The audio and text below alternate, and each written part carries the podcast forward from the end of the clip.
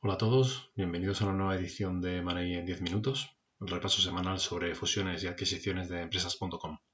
Yo soy Frank Hidalgo Barquero, socio de Empresax, y esta semana los protagonistas son Rovensa, líder español de fertilizantes, participado por Bridgepoint, que encara el final de su proceso de venta, Head Capital, que habría vendido GTT al fondo Anacap, Rotecna, fabricante de equipos para el sector porcino, participado por Talde, que ha sido adquirido por la danesa Skjold, Nazca, que cierra su segunda operación con su fondo para el Lower Middle Market. Grifols, que sigue con su política de refuerzo en Norteamérica.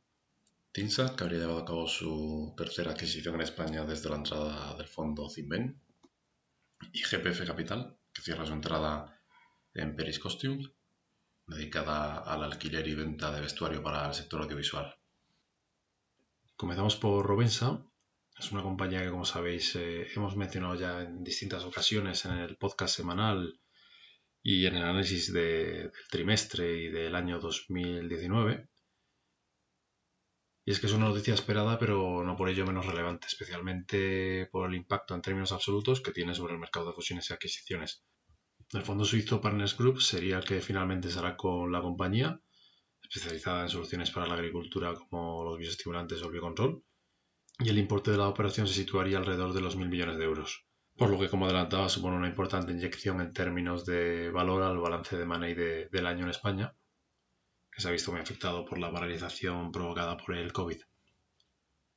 El vendedor, el fondo británico Bridgepoint, entró en Rovensa cuando estará conocida como SAPEC en el año 2016 y desde entonces ha centrado una parte importante de su crecimiento en adquisiciones.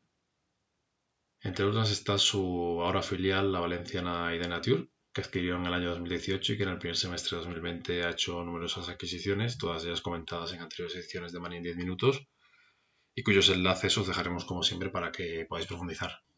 También hemos hablado anteriormente de los drivers que impulsan el sector de la agricultura sostenible, tanto desde la perspectiva del aumento de la tierra de cultivo orgánica como de la producción de alimentos y bebidas ecológicos, ya en nuestro balance de 2019 anticipábamos que tanto el sector hortofrutícola como el de los fertilizantes y sectores anexos seguirían despertando interés entre inversores y, dado que desde Empresax estamos presentes en el comité de dirección de, de, una empresa de fertilizantes ecológicos, nos podemos confirmar tanto el interés del private equity como el crecimiento de la demanda de este mercado.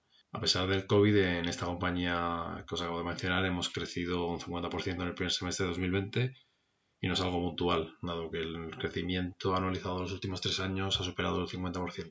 Antes de pasar al siguiente protagonista, un último comentario sobre Bridgepoint, y, es que la semana pasada también se hacía público que, que Milla, otra de las participadas de, de Bridgepoint en España, especializada en la gestión de concesiones de agua, habría iniciado su proceso de venta. Esto se produce tan solo un año después de, de la entrada del fondo británico. De confirmarse sería un espaldarazo más para la industria de Money entre los interesados estarían el fondo Suco que adquirió hace unas semanas en España la tecnológica malagueña FreePick, o el fondo norteamericano KKR, del que ya hemos hablado recientemente en relación con la metalúrgica estrebeña Grupo Gallardo. Seguimos con Head Capital, que ha vendido GTT, Gestión Tributaria Territorial, al fondo británico ANACAP. Con esta inversión, este fondo se estrena en España tras varios intentos fallidos en el pasado Anteriormente intentó hacerse con Caser, que finalmente fue adquirida por Helvetia, entre otras compañías en, el sector financiero. Según el economista, entre los interesados se encontraba también Carlyle y Oakley Capital. GTD es una compañía alicantina especializada en la gestión de impuestos para ayuntamientos y otros organismos públicos, tanto en España como en Latinoamérica, y empezó su relación con el private equity en el año 2012, cuando fue adquirida por Realza Capital.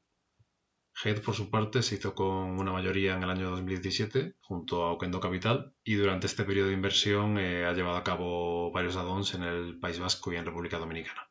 Como siempre, os dejaremos más información sobre los protagonistas en nuestro blog, en el que ya hemos mencionado en varias ocasiones a Head Capital, en este caso a raíz de su última operación a finales del año pasado en el sector del packaging, tras la venta de NXCESA o, o en el mundo de las infraestructuras en relación con su paso por la gestora de aparcamientos en parque.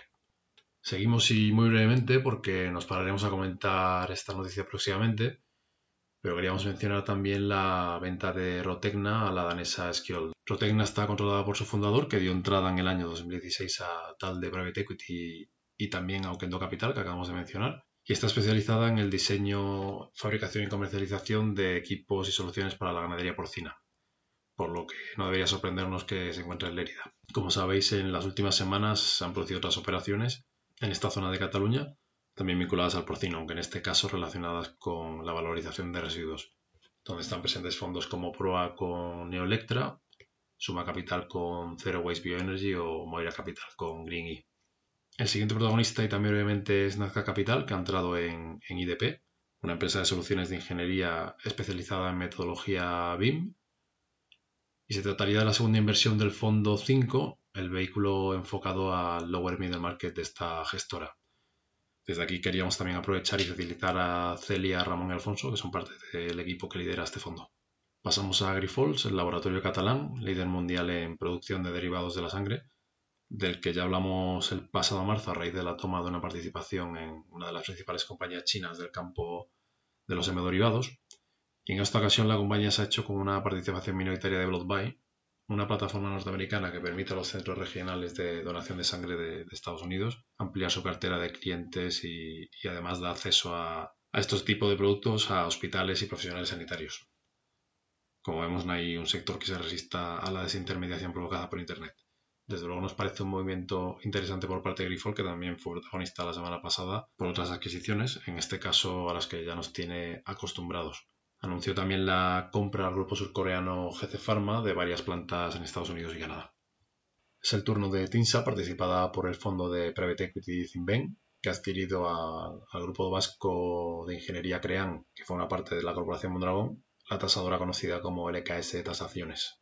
Con esta operación TINSA potencia su actividad en el norte de España, en especial en País Vasco y Navarra, y sería la primera compra de una empresa de, valoración en España desde que en 2012 adquiriera Tasa Madrid. TINSA ha realizado más de 10 adquisiciones en los últimos años. En España ha llevado a cabo tres, pero fuera de España ha realizado bastantes. En Europa, en Italia, Portugal, Alemania, Holanda o Bélgica en el norte de África en Marruecos y en Latinoamérica en Colombia, Ecuador o Brasil. En 2019 la compañía alcanzó 163 millones de euros, un 26% más que en el ejercicio anterior. Ya acabando mencionar la última adquisición del fondo de Private Equity GPF, que cuenta entre sus participadas a compañías como Aurgi o Pachá, y que habría entrado en Peris Costumes, una compañía dedicada al alquiler y venta de vestuario utilizados en reconocidas series y, películas del mundo del streaming. Esto es todo, nos vemos la próxima semana. Os animo a estar atentos al podcast porque en breve publicaremos una entrevista con Rafael Juan, CEO de Vicky Food. Y como siempre os dejamos en nuestro blog empresax.com barra blog los links a toda la actualidad y otros recursos de interés sobre fusiones, adquisiciones y capital riesgo. Recuerda suscribirte al podcast y seguirnos o contactarnos en nuestras redes sociales. Nada más y mucho ánimo a todos.